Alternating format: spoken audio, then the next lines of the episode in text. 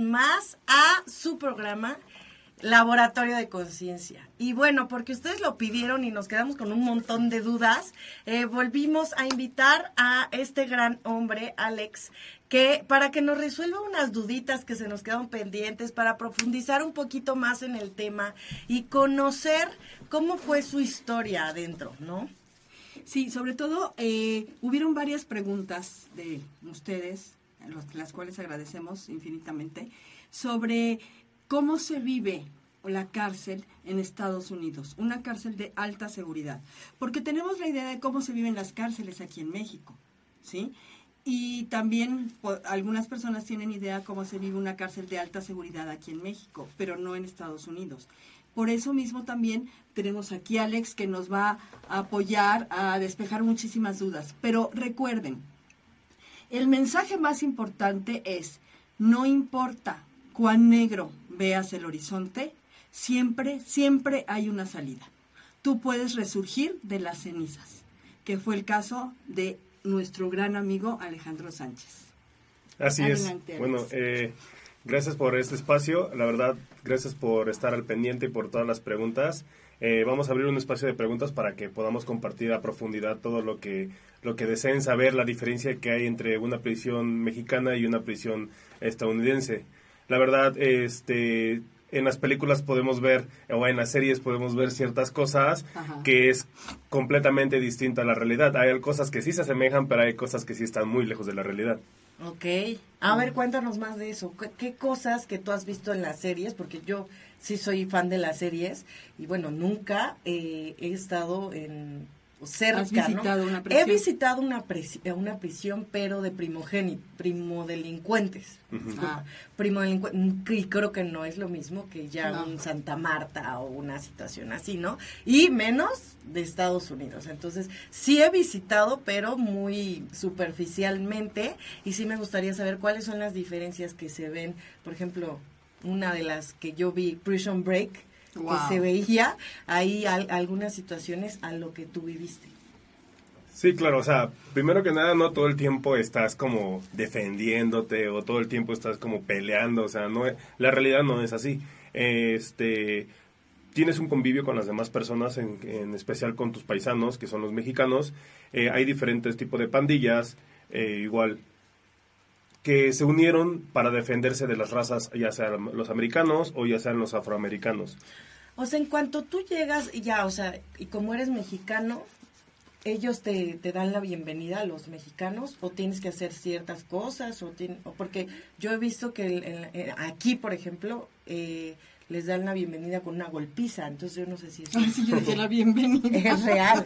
No, no, la verdad no. Este, cuando tú llegas a la prisión, bueno, la cárcel es una cosa y la prisión es otra cosa. La cárcel es un espacio donde tú estás esperando tu tiempo para hacer tu sentencia. Ya. O sea, cuando todavía no te, han sentenciado. No, solamente estás en el proceso de espera para eh, ir a sentencia y de ahí te mandan a una prisión. ¿Cuánto tiempo estuviste tú entonces? Aproximadamente estuve 25 meses esperando solamente la sentencia. Entonces, en ese lapso, esos 25 meses se vuelven un castigo porque no sabes cuándo vas a salir, no sabes cuánto tiempo te van a dar, no eh, sabes absolutamente nada. Los abogados llegan y, lo primero que hacen es como de, te van a dar 20 años, te van a dar 25 años. Entonces, imagínate tú, bueno, mi primera vez este, que vi a mi abogado, lo primero que me dijo, vas a tener, van, este, te van a dar 20 años.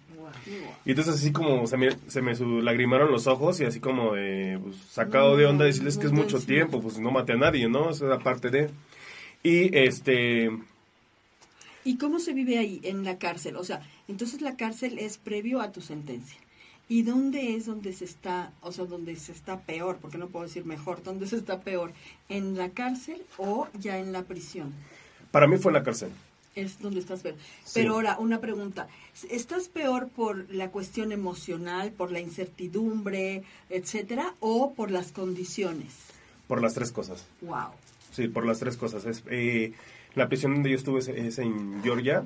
Este es la primera cárcel donde estuve. Em, no estaba en buenas condiciones. De hecho, cuando tú ingresas al, al, lugar, lo primero que hacen es que te desnudan, eh, te piden que te bañes, sales y digo, es algo súper... Yo creo que va incómodo que te echen spray para los piojos, por si traes piojos. Ah. Este, llegas, te registran, te hacen una entrevista para, como una entrevista previa, nada más para algunos datos. Y en especial en ese lugar, a mí lo único que me dieron fue eh, uniforme. Y ya. O sea, el puro uniforme. No me dieron boxer, no me dieron calcetines, no me dieron sábanas, no me dieron cobija. Este. ¿Eh, ¿Chanclas o zapatos sí? Su- No, tampoco. De hecho, yo entré con mis tenis que ya traía yo de cuando me arrestaron. Y mi boxer y mi camiseta que yo la pasé así como de contrabando. Este, que no me, la, no me la quitaron, sino me lo puse y ya no me lo, no me lo quitaron. Y entré. Entonces, cuando llego al lugar, llego, o sea, primero, imagínate, llego al lugar, está súper sucio, este, pe- súper pequeño porque es como una unidad como de unos 70 metros cuadrados, donde hay 20 celdas de, de cada, cada celda es de- para dos personas en litera. Entonces llego y la veo una persona así como de unos 70 años, súper acabado, demacrado y todo eso, y entonces lo primero que me dice, bienvenido, paisano. Ento- eh, es mexicano, era un señor de Michoacán. Y la verdad fue un impacto a mí como para decir, Wow. diablos, o sea, así me voy a ver, o fue, fue como un así, Sí, como que dice, como que en ese momento pudiste pensar, este, aquí se, aquí se hizo viejo, ¿no? Aquí Sí, se- exactamente. ajá, sí, sí, sí, claro. Entonces fue muy fuerte el, el impacto. Llego a la, a, la, a la celda y pues nada más estaba el colchón sin sábana, sin nada. O sea, literal así dormí Pelo. como en los primeros, los primeros días. Wow. Y te cambian de cárcel. Una vez que ya te sentencian, entonces ya hacen el cambio. A Pero la la, verdad, sí. sí Pero nada más es una cárcel, o sea, no, no te cambian. Dependiendo. De- eh, a mí me movieron tres veces del lugar. Oh. No sé, dependiendo. Por castigos que generé. Ok. ¿Y por qué Sí. generaste castigo? Eh, El, el- la primera vez que este que generé fue por pelea. O sea, me- me- en teoría me tuve que defender. O sea, no había de otra más que defenderme. Eh, de hecho, fue por el baño, porque el baño eh, allá en la prisión, haz de cuenta que son cinco regaderas y en las y este y es al aire libre, no hay separaciones, sino todos se bañan en las cinco regaderas. Entonces había un había un momento donde usaban dos horas, solamente te podías bañar de 6 de la tarde a 9 de la noche. Entonces era un tiempo para los hispanos y otro tiempo para los afroamericanos o americanos. Entonces así se dividía. Eh, el lugar donde yo estaba había, había 60 personas. De las 60 personas nada más éramos como 6 mexicanos y los demás eran afroamericanos o, o, este, americanos. ¿Por qué hay esta división? Porque en teoría cada quien se va con su raza. O sea, es decir, también hay, de hecho, también entre nuestra propia raza hay divisiones como de las pandillas. Bueno, pero esta división la hace eh, el, el gobierno, la cárcel, o, o se genera internamente. Se genera internamente. Se genera internamente. Sí, es para, ok. para, de- para Para protegernos. apoyarse, Ujú. sí, claro, claro. Ahí O es sea, cuando sí empiezas se a buscar mucho el racismo ahí. Sí. ¿Y para ti cómo fue esa parte? Eh, bueno, al principio este, sí me sentí como raro, pues era todo nuevo para mí, pero sí siempre adaptarme con mi, con mi gente, con, me- con los mexicanos, pues porque había gente de Michoacán, había gente de Guerrero, había gente de Puebla, entonces de, este, de Nayarit, y esa parte es como de, te sientes como protegido con tu gente, porque es tu raza, es la que te va a defender, es la que va a estar ahí para, para cualquier si- situación que se dé. Y, y aparte entre mexicanos hay divisiones también. En ciertas prisiones sí. Ok. Y decías entonces que era diferente. Cuando tú llegas con los mexicanos eh, en la cárcel, eh, ¿cómo fue el recibimiento? te apoyan normalmente cuando yo a mí me sentenciaron y yo este fui a la prisión eh, cuando llego a la prisión hay un representante por en la prisión donde yo la primera pri- prisión donde estuve es una prisión para inmigrantes es decir había mm, 2.300 reos 2.300 personas de esas eran como unos 1.800 mexicanos. Entonces de ahí este se divide por estados y cada estado tiene un representante. Entonces, yo voy, este, llegas a la prisión, igual te hacen una entrevista previa, te entrevistan, eh, te investigan primero que nada si no eres, si no perteneces a alguna pandilla, te checan que no traigas ningún tatuaje, porque hay un investigador de pandillas. O sea, hay una persona que se encarga para eso. Entonces te, verifican que, que no seas de ninguna pandilla que no pertenezca al sitio, porque haz de cuenta que en la prisión hay ciertas pandillas que no pueden estar con los mexicanos. Por ejemplo, te puedo decir unos que se llaman eh, cuernos, que son los tejanos. Entonces ellos eh, no pueden estar con mexicanos a pesar que son mexicanos, pero no pueden porque es una guerra eh, interna tonta de la Ya gente. la traen de antes. Ujú. Ok. Una pregunta. Por ejemplo, bueno, tú, o sea, tú te peleaste por las regaderas y de ahí entonces eh, el castigo fue cambiarte de cárcel. Sí, haz de cuenta. En la, prim- la primera vez, eh, bueno, la primera vez que me generé que me castigaran fue porque justamente me había metido a bañar, y, pero había otra persona antes, que era un, afroameric un afroamericano. Esta persona pues no me quería dejar entrar, pero era nuestro espacio, era nuestro tiempo. Entonces, este, en ese momento no sabía mucho inglés, pero lo que poco lo que le entendí me dijo que me iba a golpear si yo me metía. Entonces, como yo no, yo no le pues, entendía al 100% y además me valió, entonces yo me metí y justamente se me vino a golpes. Y entonces ya no, eh, me, me- me- me toca defenderme, me defiendo y nos salimos fuera del baño de, de los, de los movimientos y entonces ya fue que entran los policías y nos tumbaron al piso y pues nos llevaron a la celda de castigo. ¿Cómo son las celdas de castigo? Pues la celda de castigo, híjole, es este es diferente a la que las, a que son las películas, pero sí es feo. Por, por ejemplo, eh, en la comunidad cuando estás en, en la sala con- compartiendo con más personas tienes ciertos privilegios. Una, hablar por teléfono, comprar este en la tienda café, galletas, panes, cosas que te pueden Si como tienes quitar el- dinero. Si tienes dinero, obviamente, sí, sí tienes dinero. Puedes trabajar haciendo otras cosas, por ejemplo, puedes trabajar para generar el dinero, este, dibujando, haciendo mantas, o sea, para que ellos manden a su familia y todo eso, y la vendes entre ellos mismos y te dan como un, algo de intercambio. Eso, así lo puedes generar. Entonces, llegas a la celda de castigo y te quitan todo. O sea, lo único puedes hacer una llamada para informarle a tu familia que por cierto Que tiempo no haya visitas. ajá, no vas a estar disponible. ¿Cuánto tiempo te castigan? El primer, la primera vez fue un mes. Ok. Son ¿Y días. aislamiento? Sí, aislamiento total. ¿Y cómo es? ¿Cómo, sí.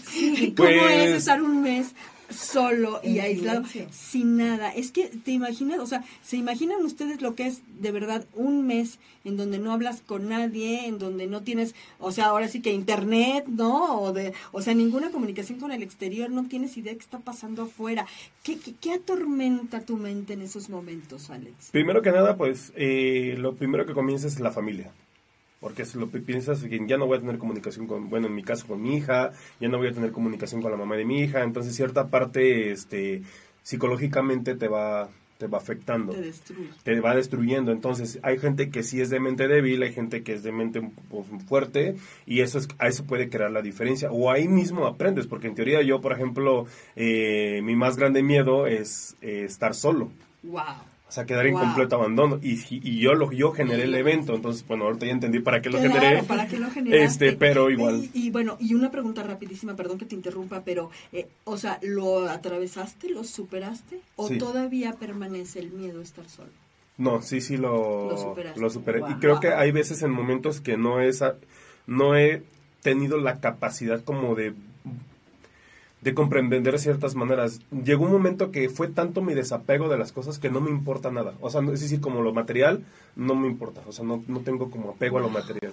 Wow. Pero fíjate, Sí, exactamente, pero exactamente lo que hablábamos el otro día, que estábamos trabajando sobre el apego, como en el momento en que te desapegas de todo, ¿no? Ahora tú tienes abundancia, porque ahora tienes una empresa de transformación, potencial humano, eres socio, director y, y estás en lo que te gusta y tienes lana, tienes abundancia. O sea, cómo al desapegarte las cosas llegan por añadidura, qué, qué increíble. Claro. ¿Y cómo, me voy a regresar un poquito, cómo fue para ti cuando ya te sentencian? ¿Cómo fue para ti recibir tu sentencia y saber que ibas a estar en prisión? La verdad fue, este, digo, esto no lo había compartido. eh, fue difícil.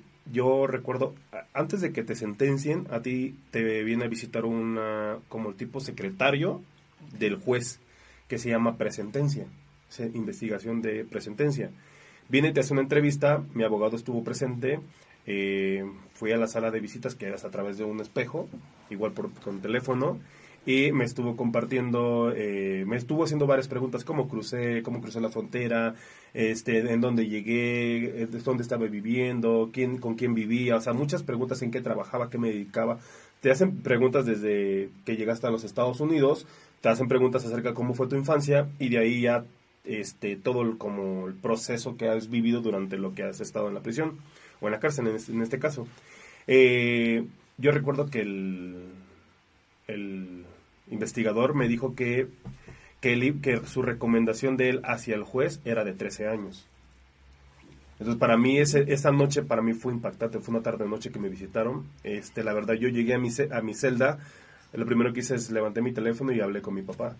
13 años recomendó el, el secretario del juez al juez Sí. después de tu entrevista. Después de mi entrevista. Ok. Y tu abogado no, pues no puede recomendar nada. No, mi abogado no dijo nada, nada más cuando se fue el investigador me quedé con mi abogado y entonces mi abogado me dijo, no te preocupes, tranquilo, yo voy a hacer que te den el, el menor tiempo posible. Ok. Y le marcas a tu papá y ¿qué ocurre? Le marco a mi papá y le comparto esto y pues la verdad fue un quiebre muy grande, tanto como para él como para mí. Claro. La verdad yo estaba bañado en lágrimas, este... ¿Tú qué sentencia esperabas, Alex? Yo ¿Cuál esperaba era tu expectativa? cinco años. Cinco años. Sí. y Te dan 13. O sea, te dicen que Me, puede me ser dijeron que me 13. iban a dar 13. Wow. Sí. Entonces, llego justamente con, a mi celda. En ese entonces estaba compartiendo una celda con un señor afroamericano, tenía como unos 60 años el señor. Y este, allá sabía un poquito más de inglés. Y me dijo, primero me tranquilizó, me dijo que me calmara. Y me dijo, ¿sabes qué? Yo he ido, yo he salido y he regresado por toda mi vida. Y dice, yo lo que te, yo lo que te quiero decir es de que tú tienes una familia y tú tienes dónde llegar y tú tienes futuro por delante porque eres, porque eres joven. No te preocupes por los tres años que te dan. Yo lo único que te puedo decir es de que simplemente hables con Dios, así me lo dijo, habla con Dios y pon todo en manos de Él. Wow. Y entonces yo esa noche, este, igual me, me acosté y sí, literal, me puse a orar, me puse a orar, estaba platicando con Dios y ya pues y finalmente dije, yo fue cuando solté esa parte como de, pues ya estoy aquí, Aceptación plena. aceptación completa, sí, es como de ya me rendí. Wow. dije no voy a luchar Ay, contra esto, sí, o sea, ya fue cuando dije ya esto ya, Dios ahora sí como me lo dijo, sí lo seguí, te dejo esto en tus manos, si quieres que yo camine por esto, voy a caminarlo con gusto. Wow. Y, Ay, Alex, qué bárbaro. y al otro día, cuando fui a la sentencia, estaba yo con, con mi abogado y este me recuerdo que la mamá de mi hija había ido, mi- fue con mi niña, pedí abrazarla, pero pues no, no te dan, No te no te dan chance ¿verdad? de tener contacto alguno hasta cuando ya se haga una visita de prisión. Entonces, este, la verdad fue increíble como el hecho de, de que de 13 años, que era la recomendación para mí, me dieran la sentencia de 8 años, 4 meses. Wow. Uf, wow, Sí, eso fue, mucha bueno. diferencia y me ayudó muchas cosas, hice ¿Y un a qué le programa. adjudicas? ¿A qué adjudicas ese resultado? Yo creo más que nada, yo estaba consciente de las consecuencias. O sea, estaba súper consciente de ello. Sabía que ya había un precio a pagar, o sea, ya no había vuelta de hoja. Entonces, en esa parte yo ya lo había, yo ya había aceptado.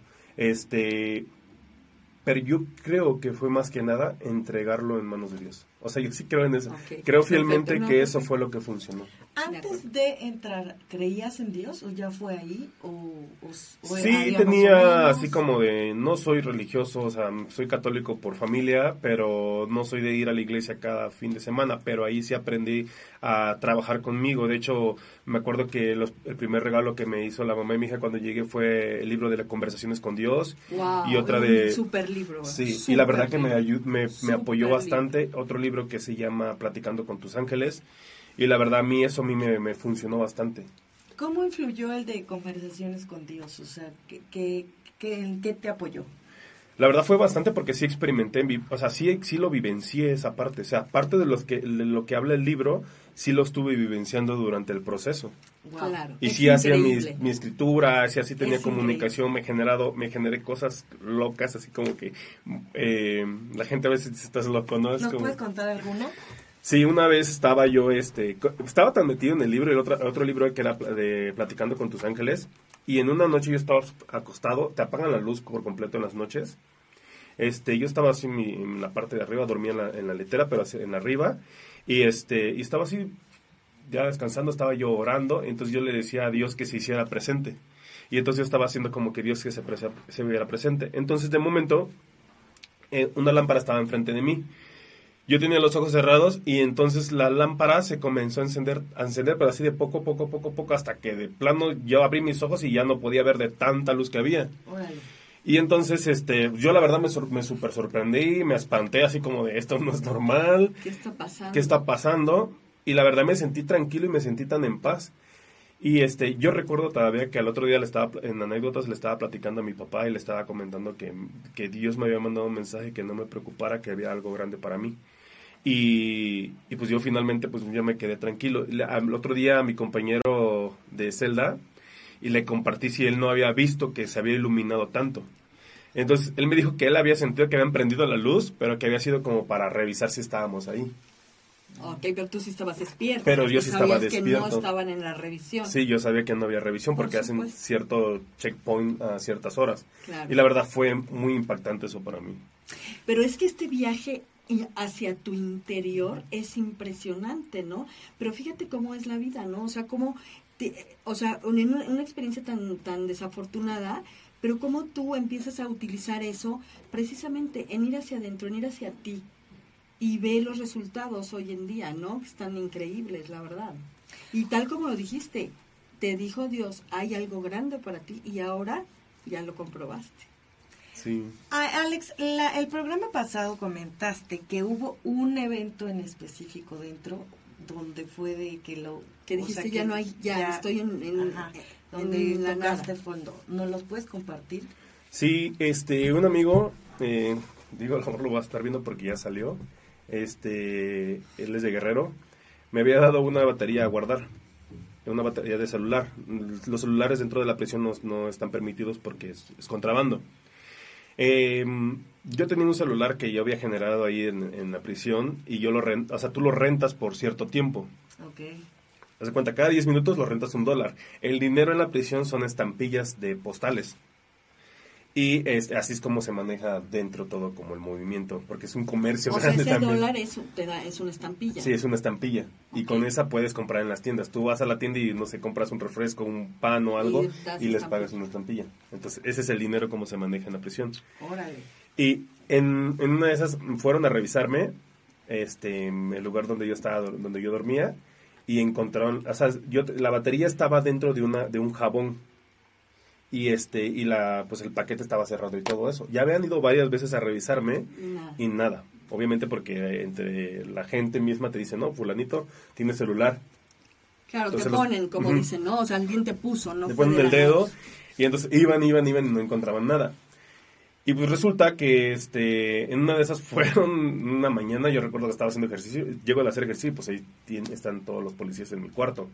Y ya cuando me asomé, pues vi que habían despedazado toda mi, mi, mi tienda, es decir, pues mis sopas, mi, mi jalea de cacahuate, todo lo abrieron y hasta los jabones. Entonces encontraron el, la batería y fue que me castigaron. Justamente esa tarde, este, yo llegué a la, me mandaron a la celda de castigo. Una pregunta. Cuando te castigan, ¿te golpean No, o nada más te castigan? nada más te castigan. Te golpean Mm. si te pones agresivo. Ok. ok. Si, si te pones agresivo, sí, sí te golpean. Este, pero no, no, o sea, no, no de que ellos salgan y te, y te golpeen, yo nunca vi nada que- de eso. O sea, no, no, bueno, al menos entre mi vivencia nunca existió eso. Este, te respetan, sí, sí te respetan. eh, y, Allá. y tu integridad. Allá. Sí, claro, allá sí, sí te respetan. Sí. Y este, bueno, entonces me llevan a la celda de castigo y te, ha- te hacen hacer una llamada. Justamente hago la llamada, eh, yo ya estaba en la celda, hago la llamada y es la mamá de mi hija para decirle que este pues que y ya no iba a estar en contacto por ella por algún tiempo por la razón que me habían castigado. Y me dijo, pues está bien, y, que, y sí que bueno que me llamas porque justamente quería hablar contigo. Y le digo, ¿qué pasó? Y me dice, es que ya voy a empezar a salir con alguien. Ah, Entonces yo dije, bueno, pues es que la verdad fue impactante para mí eh, cuando me, da esa noticia. Este. Cuelgo la llamada y sí me quedé esa. Ahí sí me quedé ya te voy a abandonar.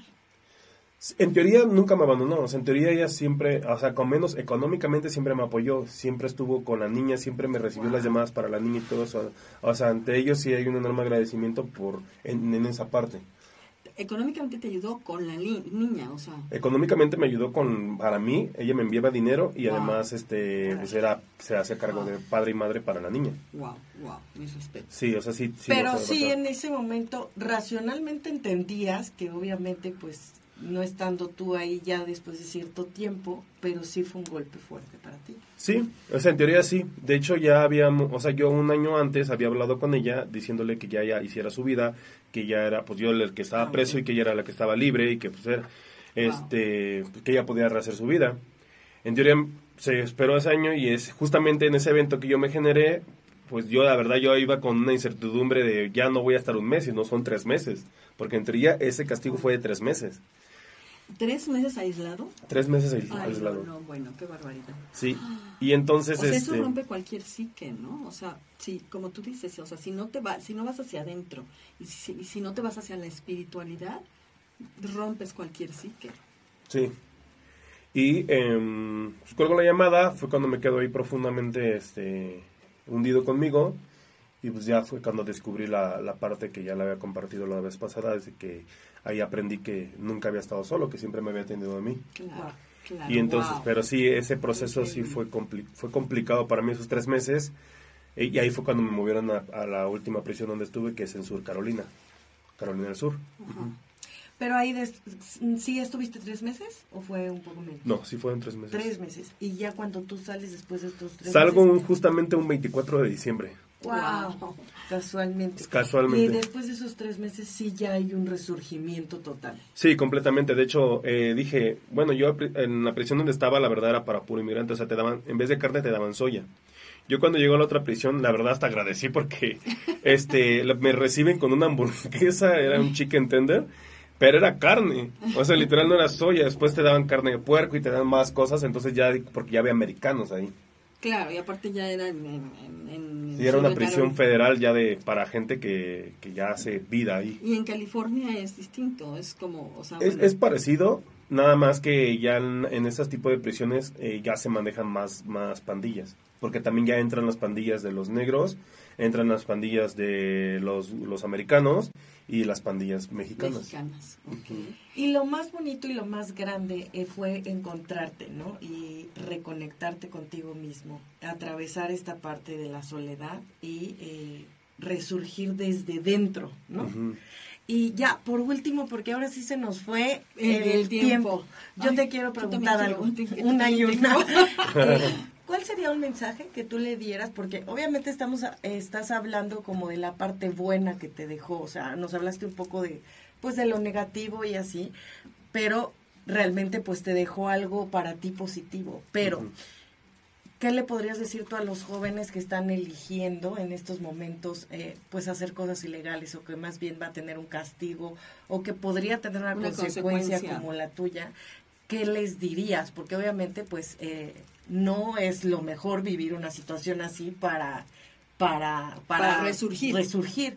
¿Qué podrías tú darles ese un mensaje a, a los jóvenes? Sí, claro, primero, o sea, el mensaje más grande que te puedo dar yo a ti es que no te deslumbres por el dinero o por las cosas materiales, porque finalmente se van. Puedes perder la vida, en algunos casos existe que pierde la vida, otros casos que te generas estar en la cárcel, y estar en la cárcel es como estar muerto en vida, literal. Eh, los amigos se van, así te digo, se van, no, no, eh, no hay una comunicación, hay veces que también la familia no está, te dan por muerto, te dan por perdido, es cosa que no les interesas. Entonces yo te, yo te digo que no requieres como vivir una cosa tan grande o llegar a tan extremo, sino que tú tienes la oportunidad ahorita de poder elegir qué puedes crear. Si puedes crear tantas cosas positivas como negativas, porque hay dos vertientes aquí. Solamente tú tienes el poder de elegir qué hacer. Y si tú sabes que en tu interior estás haciendo algo equivocado, tienes la oportunidad de volver a resurgir sin necesidad de generarte un evento como el mío. Por supuesto. Gracias. Ok. Y mi pregunta era, ¿en qué momento sientes tú que, que resurgiste? Justamente en esos tres meses habían, eh, iba a entrar en noviembre, iba a entrar una ley de reducción de sentencia para la gente que tenía cargo por cocaína. Entonces, este, se generó eso que metieron al Senado para hacer la propuesta para reducción de sentencia. Yo envío una carta a través de un abogado y este, yo recuerdo que la envié, no recibí respuesta hasta mayo, el, el 9 de mayo del 2015 yo recibí respuesta. Me entregaron la carta de- del juez, directamente del juez de, de Georgia, diciéndome que me habían descontado 20 meses de mi sentencia. Wow. Pero esa ley, y, o sea, yo en teoría, si esa ley ya estuviera vigente, yo ese mayo yo saldría en libertad. Pero esa ley iba a entrar hasta noviembre. Pero de todas maneras yo dije, fueron cinco meses y yo, o sea, me ahorré en teoría 12 meses. No me, no me ¿Y descontaron los 20, pero 12 resurgiste? meses. Realmente ahí fue cuando yo ya de- dije, ya, Y ya esto aparte- se acabó. Y aparte fue un mensaje como de ya, o sea, lo que tenías que aprender aquí dentro Ya lo aprendiste. ya lo aprendiste, ¿no? Claro. Sí. Eso está súper chingón, porque Claro. también este mensaje, porque yo sé que, que, que, que los que están dentro también tienen eh, acceso y si llegan a ver esto, es como de un mensaje de aprende lo Sí. que te está mandando el universo, Aprende porque y sí suelta. se puede a lo mejor salir antes, ¿no? Cuando tú realmente te reconectas y Contigo. y contigo y aprendes lo que requieras aprender de ahí dentro. Sí, si en caso, si en, si en caso llegase este mensaje para ti, yo creo que este programa fue diseñado para ti. Yo creo que sí. Claro. Y te diría esto, no, no estás solo, ve, ve hacia ti internamente, trabájalo y tienes las posibilidades de crear todo lo que tú elijas crear. O sea, yo lo único que te puedo decir es que tú puedes crearlo absolutamente todo, des- comenzar desde cero y volver a construir un nuevo nacer. Es como otra nueva oportunidad que tú tienes para volver a crear algo diferente en tu vida. Claro, Wow. es un segundo nacimiento. Pues la verdad mi mensaje también para todos los chavos que creen que es fácil, que es ganar dinero fácil, etcétera, es esto. Vean cómo eh, tiene un precio muy alto pagar. Y sin embargo, cuando vas hacia adentro, cuando vas hacia ti, tienes un trabajo interno, no necesariamente tienes que estar en una celda de castigo, lo puedes hacer aquí afuera, desde tu conciencia. Y cuando lo haces, puedes tener resultados como los que ha tenido Alejandro ahora. ¿Sí? Claro. Tener una empresa propia, salir adelante, él se vino de Guerrero para acá, para el Distrito Federal, que es mucho más difícil que en otros lugares, y está teniendo un éxito importante, tiene una familia increíble, de manera que si tú piensas que solamente puedes generar lana de una manera ilegal, despierta, despierta. Ve hacia adentro de ti y vas a encontrar todo, todo, todo tu poder y tu potencial. Pues muchas, muchas gracias, Muchas Alex. Estuvo gracias, Alex. increíble, se me fue el tiempo súper rápido. muchas gracias por compartirte y eh, pues fue un honor tenerte en este programa. Gracias. En que eh, te pueden encontrar en Potencial Humano Ciudad de México en redes sociales, ¿verdad? Sí, o Alejandro Sánchez. Alejandro Perfecto. Sánchez, súper. Y recuerda, Potencial Humano, sí, es una empresa, empresa de transformación de tres, ni- de donde dan tres niveles. ¿Cuándo es tu próximo nivel, Alejandro? Del 2 al 6 de octubre. Perfecto. ok. Súper, pues muchas gracias. Te esperamos en el siguiente programa. Recuerda seguirnos y darle like al Laboratorio de Conciencia, a Alicia Limón, Perla Goiri. Fue un placer. Si te gustó, comparte y coméntanos, coméntanos. Nos interesan muchísimo tus comentarios. Bye.